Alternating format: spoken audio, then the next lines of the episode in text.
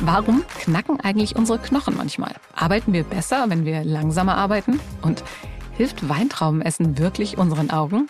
Diese und noch viel mehr Fragen beantworten wir in unserem Podcast Aha 10 Minuten Alltagswissen. Dreimal pro Woche sprechen wir mit Expertinnen und Experten über große und kleine Themen aus der Wissenschaft. Aha 10 Minuten Alltagswissen erscheint immer dienstags, mittwochs und donnerstags. Also hört am besten gleich rein. Wir freuen uns auf euch.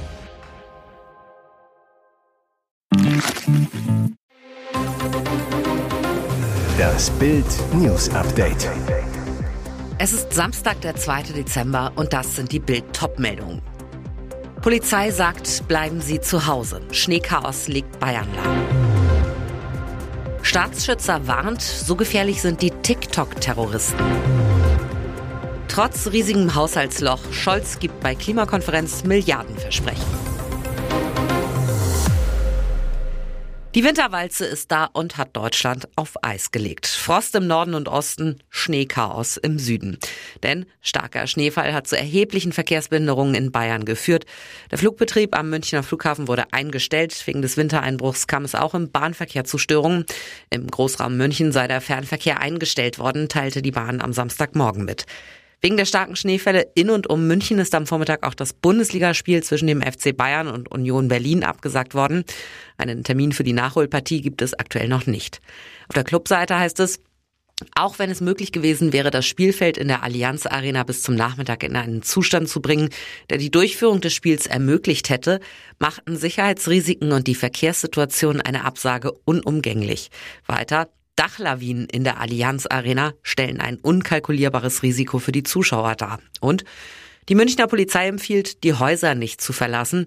Unter diesen Bedingungen kann auch nicht gewährleistet werden, dass das für die Durchführung des Spiels notwendige Ordnungs- und Sicherheitspersonal in die Allianz Arena kommen kann. Übrigens, viele Union-Fans erfuhren von der Absage, als sie gerade auf dem Weg nach München waren. Ein Großteil landete in Erfurt oder in Nürnberg. Nachrichtendienste sprechen vom sogenannten Grundrauschen. Das bedeutet, dass sich bei Extremisten etwas zusammenbraut. Gefährder, also potenzielle Terroristen, werden aktiv, kommunizieren regelmäßig, treffen sich konspirativ. Nach den bereits alarmierenden Warnungen von Verfassungsschutzchef Thomas Haldenwang sagt ein Staatsschützer jetzt, was gerade passiert, habe ich in fast 30 Jahren noch nie erlebt. Über ein Grundrauschen sind wir lange weg. Wir stehen aktuell gefühlt in einer Großraumdisco. Die Musik ist voll aufgedreht und es droht ein Kontrollverlust. Bei TikTok, YouTube und Telegram braut sich brandgefährliches zusammen. Und durch den Nahostkonflikt haben wir einen Nährboden wie noch nie. Gerade bei jungen Muslimen verfängt der geschürte aggressive Hass auf alles Westliche. Es passt zu den Aussagen von Haldenwang, der sonst eher vor dem Rechtsextremismus als größte Gefahr warnt. Jetzt sagt der Verfassungsschutzchef, wir sind aktuell durch parallele Krisen mit einer komplexen und angespannten Bedrohungslage konfrontiert, die durch die barbarischen Verbrechen der Hamas noch verstärkt wird. Die digitale Bilderflut in sozialen Medien, oft gepaart mit Fake News, trägt zur Emotionalisierung bei und kann als Radikalisierungsfaktor fungieren. Verschärft wird die Situation durch ausländische staatliche Akteure, die diese Stimmungslage für sich auszunutzen oder gar zu verstärken suchen. Im Klartext, im Internet werden durch gezielte Hetze und Hass gegen Juden und die westliche Lebensart ganz junge TikTok-Terroristen herangezogen. Auch der radikale Redner, der beim Essener Islamistenaufmarsch hetzte, hat zigtausende Follower bei TikTok, ist ein regelrechter Star im Internet. Dadurch entsteht laut Hallenwang in Deutschland konkret die akute Gefahr eines islamistischen Terroranschlags. Er reiste mit einem riesigen Haushaltsloch zur Klimakonferenz nach Dubai. Kanzler Olaf Scholz entfloh für gerade mal 20 Stunden im Golfemirat der Finanzkrise zu Hause.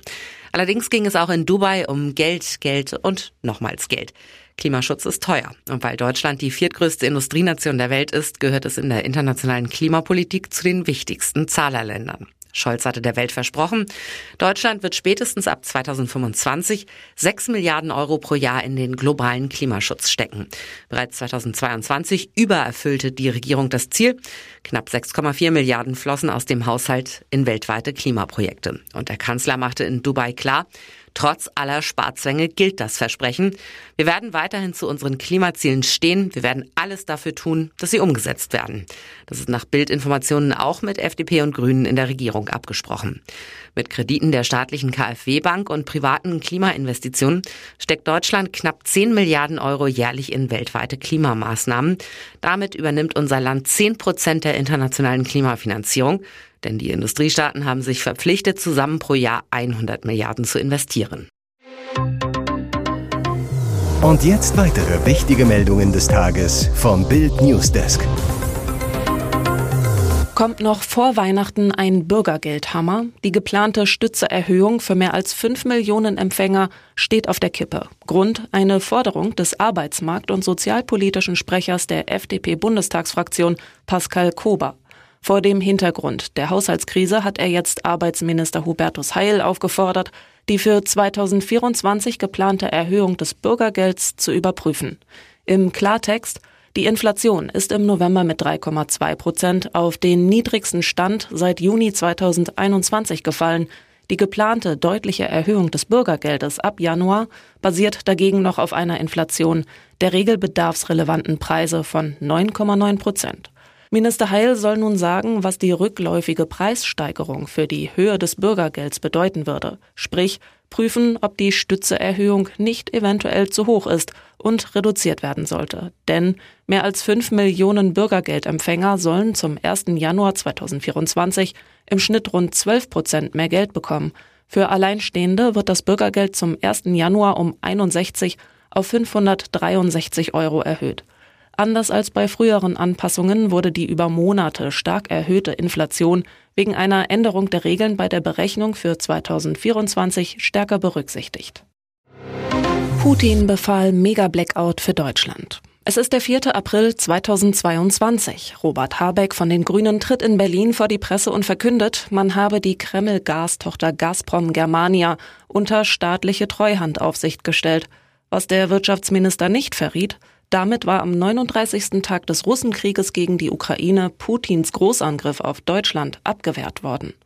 Wie das Handelsblatt nun enthüllte, war das Land einem Energiechaos entgangen. Damals Beteiligte bestätigten dies gegenüber Bild.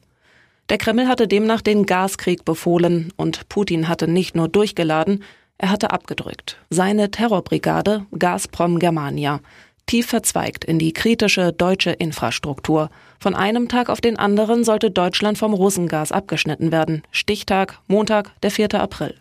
Städtebundchef Gerd Landsberg zu Bild. Millionen Bürger hätten in kalten Wohnungen gesessen. Ämter hätten wegen der Kälte nicht arbeiten, Geschäfte nicht öffnen können. Millionen Beschäftigte hätten nicht zur Arbeit gekonnt, weil die Betriebe von Gas und Wärme abgeschnitten gewesen wären. Und der Gaspreis wäre durch die Decke gegangen, Deutschland im Chaos versunken. Doch am Freitag, den 1. April, meldeten sich im Wirtschaftsministerium zwei Russenmanager. Sie verrieten laut Handelsblatt den Putin-Plan. Bis heute müssen diese beiden Helden um ihr Leben fürchten. Neue Details nach Knastangriff auf George Floyds Killer. Neun Minuten und 29 Sekunden kniete der Polizist Derek Chauvin im Mai 2020 auf dem Hals von George Floyd.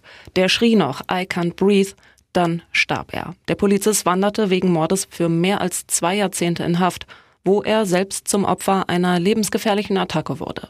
Jetzt sind neue Details zur Messerattacke auf George Floyds Killer bekannt. Der Angreifer stach nach Angaben der Staatsanwaltschaft von Freitag 22 Mal mit einer Art Messer auf Derek Chauvin in der Gefängnisbibliothek ein. Zu der brutalen Attacke kam es vor einer Woche in einem Gefängnis in Tucson im US-Bundesstaat Arizona. Die Staatsanwaltschaft wirft dem Angreifer versuchten Mord vor. Der 52-Jährige habe den Gefängniswärtern gesagt, dass er Chauvin getötet hätte, wenn er nicht gestoppt worden wäre, heißt es in einem Gerichtsdokument. Die Tat habe er etwa einen Monat lang geplant. Später habe er ausgesagt, keine Tötungsabsicht gehabt zu haben. Der Angreifer hat laut Gerichtsdokument in seinen Aussagen auch eine Verbindung zur Black Lives Matter Bewegung gezogen. Der Mord an George Floyd hatte weltweit für Aufsehen gesorgt. Im Netz verbreiteten sich im Mai 2020 Ausschnitte eines Videos, das zeigt, wie der schwarze US-Amerikaner Opfer von Polizeigewalt in Person von Derek Chauvin geworden ist. Hier ist das Bild News Update. Und das ist heute auch noch hörenswert. Sie warnten vor Hamas-Angriff. Warum hat niemand auf die Soldatinnen gehört? New York Times erhebt schwere Vorwürfe. Hinweise auf einen geplanten Großangriff der Hamas-Terroristen lagen Israel laut eines Berichts der New York Times mehr als ein Jahr vor dem 7. Oktober vor. Demnach gab es einen umfassenden Austausch israelischer Behörden zu einem 40 Seiten langen Dokument, das einen Gefechtsplan der Hamas skizzierte. Dieser soll haargenau dem Angriff geähnelt haben, den die Islamisten aus dem Gazastreifen heraus dann tatsächlich ausführten, berichtete die US-Zeitung. Klar ist, etwa drei Monate vor dem brutalen Hamas-Angriff haben laut eigener Angaben auch Mitglieder des ausschließlich von Frauen geführten Gaza-Aufklärungstrupps von kämpferischen Aktivitäten entlang der Grenze berichtet und ausdrücklich vor möglichen Angriffsszenarien gewarnt. Ihr Alarm traf auf taube Ohren. Die Vorwürfe der IDF-Soldaten, sie hätten vor dem Hamas-Angriff gewarnt und seien nicht gehört worden, kamen erstmals Ende Oktober in einem Interview mit Khan News zutage. Unter anderem die Times of Israel griff das Thema anschließend auf.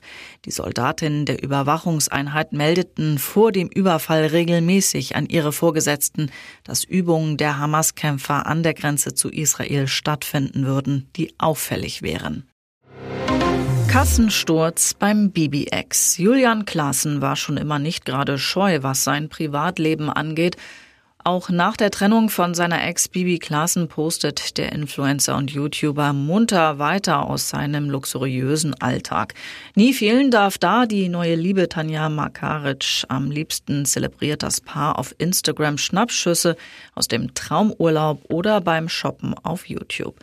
Und das hat natürlich auch seinen Preis. Doch wie tief darf Klaassen eigentlich in seine Tasche greifen? Ganz offen plauderte der Internetstar jetzt seinen Kontostand aus. Auf eine Fanfrage, wie viel Geld denn auf seinem Konto sei, enthüllte Julian in einer Story den aktuellen Saldo seiner Kreditkarte. Wie bei Kreditkonten so üblich fällt der von Julian negativ aus und zwar auffallend hoch über 12.700 Euro. Aber mal ehrlich, schreibt Julian dazu, ein Kontostand sagt so unglaublich wenig aus. Unglaublich wenig ist zumindest nicht der offene Saldo, den Klaassen noch begleichen muss. Offenbar kann sich der Unternehmer das aber locker leisten. Immerhin besitzt Julian mehrere Immobilien und soll ein Vermögen im Millionenbereich besitzen.